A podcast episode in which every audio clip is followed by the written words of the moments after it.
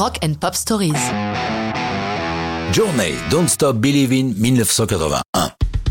Don't Stop Believing n'est pas le plus grand hit de Journey, mais c'est sans doute celui qui a eu la plus longue vie. À partir de 81, le groupe de San Francisco vit ses plus belles années. C'est l'arrivée au chant de Steve Perry en 77 qui a donné un coup d'accélérateur à leur carrière. La venue de Jonathan Kane au clavier en 1981 a renforcé leur popularité croissante. Nous les retrouvons au moment où ils préparent ce qui sera déjà leur huitième album, Escape. En plus de ses talents au clavier, Jonathan Kane est un compositeur prolifique et Don't Stop Believing lui doit beaucoup.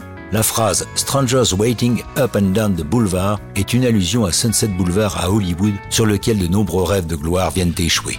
Kane l'explique. J'étais à Hollywood tentant de percer. J'étais un peu perdu. J'ai téléphoné à mon père lui demandant si c'était mieux pour moi de rentrer à Chicago et d'oublier mon rêve. Il m'a dit non, ça va finir par arriver. Ne cesse pas d'y croire. Don't stop believing.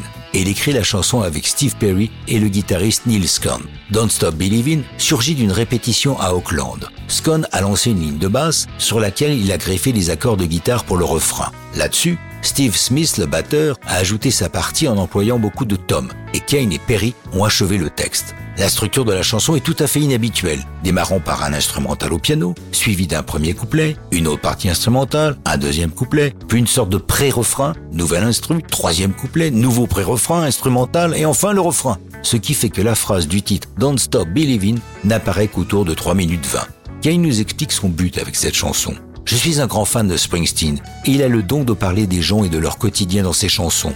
Je voulais que nous arrivions comme lui à établir une connexion avec nos fans, une manière de leur dire nous chantons pour vous, nous parlons de votre vie. Publié le 6 octobre 81, la chanson va grimper jusqu'à la 9 place du 8 américain. Mais ce n'est pas fini. L'album Escape est lui numéro 1 et restera classé 152 semaines dans les charts US. Don't Stop Believing est utilisé dès 1982 dans un jeu vidéo Atari Escape qui met en scène le groupe et son environnement dans un graphisme évidemment primitif. Elle est aussi la conclusion de la comédie musicale de Broadway Rock of Ages. Don't Stop Believing clôt le dernier épisode de la dernière saison de la mythique série Les Sopranos. Enfin, elle est le moteur de leur album Greatest Hits de 1988 qui va se vendre à 15 millions d'exemplaires rien qu'aux États-Unis. Mais ça, c'est une autre histoire de rock'n'roll.